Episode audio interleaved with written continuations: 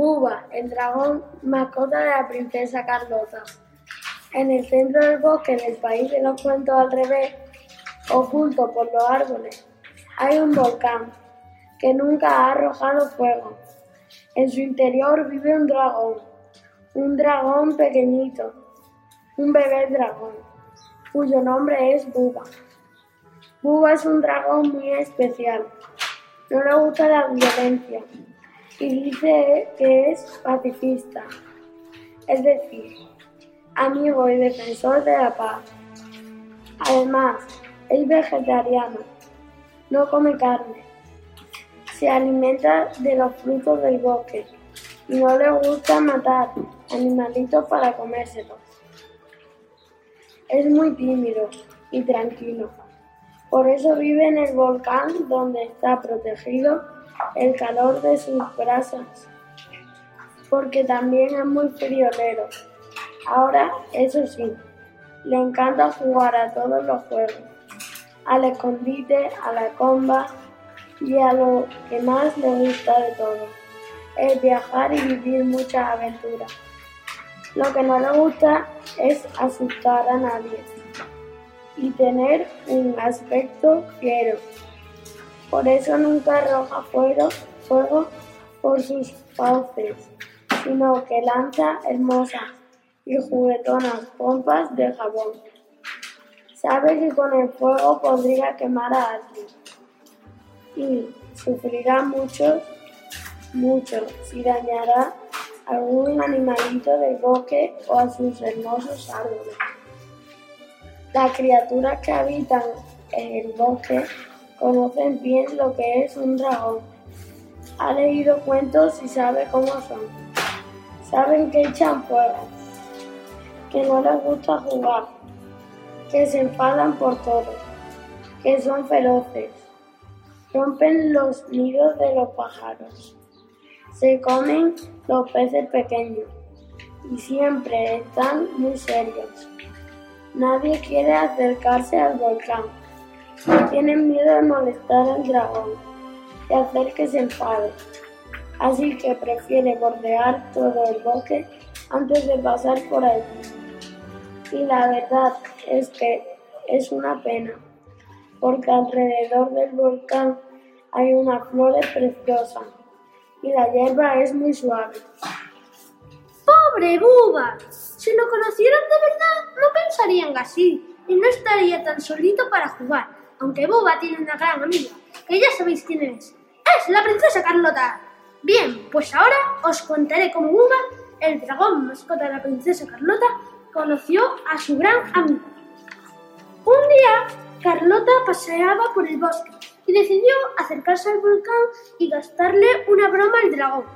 Esperó a que el dragón estuviese dormido y con barro le pintó todo el cuerpo, para que cuando despertase creyera que estaba muy enfermo. Cuando terminó la broma, se escondió tras unos setos y esperó a que el dragón se despertara. Pasado un rato, el dragón abrió los ojos, se desperezó y fue directo a beber agua al lago. Carlota confiaba en que, al verse reflejado en el agua, Buba enfurecería y se enfadaría muchísimo, que rugiría y echaría fuego por la boca. Lo tenía todo planeado. En ese momento le haría una burla y se echaría a correr. Pero las cosas no sucedieron como Carlota pensaba. El dragón, al verse reflejado en el lago, se asustó mucho. No comprendía qué le estaba pasando y puso cara de preocupación y empezó a llorar desconsoladamente. Carlota no sabía si correr o consolar al dragón que en ese momento parecía de todo menos fiel. Al final, Carlota, penada, salió de su escondite para consolar a Buba, que en lugar de rugir le pidió ayuda. Le dijo que estaba muy enfermo, que no conocía a nadie y que no sabía qué hacer. Carlota le explicó que había sido una broma. Buba dejó de llorar y le preguntó por qué había hecho algo así, si él nunca había molestado a nadie. También le dijo que no comprendía por qué nadie quería entablar amistad con él. Carlota le pidió perdón y le prometió que le compensaría por su broma pesada. Y desde entonces se hicieron inseparables. Jugaban juntos, corrían aventuras y viajaban a los lugares más recónditos del reino. Desde aquel día, Búa se convirtió en el dragón mascota de la princesa Carlota. Carlota explicó a todo el reino Búa que no era el fiero dragón que imaginaban.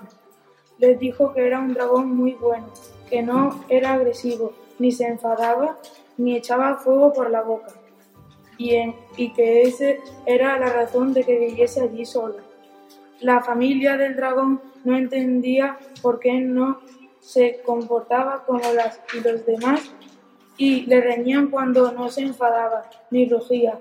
Harto e incomprendido decidió irse a vivir al volcán, creyendo que allí todo sería diferente. Más tarde, Carlota pidió a la maga Luna que reuniera a todas las criaturas del bosque y le explicó lo siguiente. Muga, el pequeño dragón, no es como las y los demás. Es tierno, tímido y sensible. No hay nada malo en ser sensible y llorar. Ser un dragón no impide tener sensibilidad. Los dragones no tienen por qué ser malos.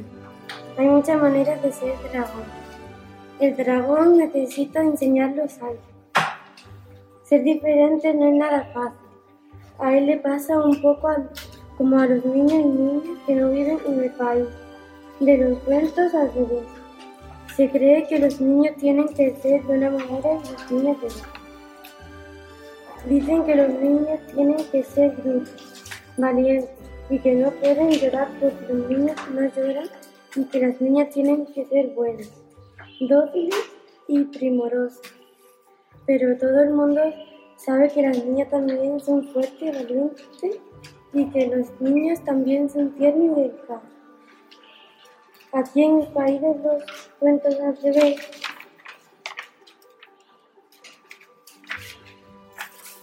Hemos conseguido que todos y todas trabajemos en igualdad.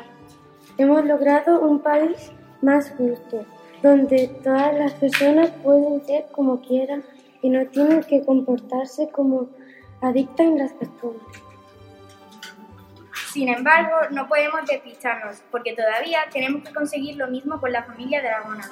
También esperamos que, todos, que en todos otros lugares luchen por ser tan libres y soñadores como nosotros y nosotras, que persigan un mundo más justo donde niños y niñas, niños, niñas, mujeres y hombres bailen, lloren y rían conjuntamente y puedan vivir como iguales. La maga Luna decidió hacer una gran fiesta para el dragón y contarle a todo el bosque cómo era Buba. Nadie quería ir a la fiesta, les daba mucho miedo, pero sucedió algo que les hizo cambiar de opinión. Un día antes de la fiesta se rompió el puente que comunicaba las dos partes del bosque, con lo que la población quedó dividida y no podía comunicarse. Además, se iba a tardar mucho tiempo en volver a construirlo, por lo que era un verdadero problema.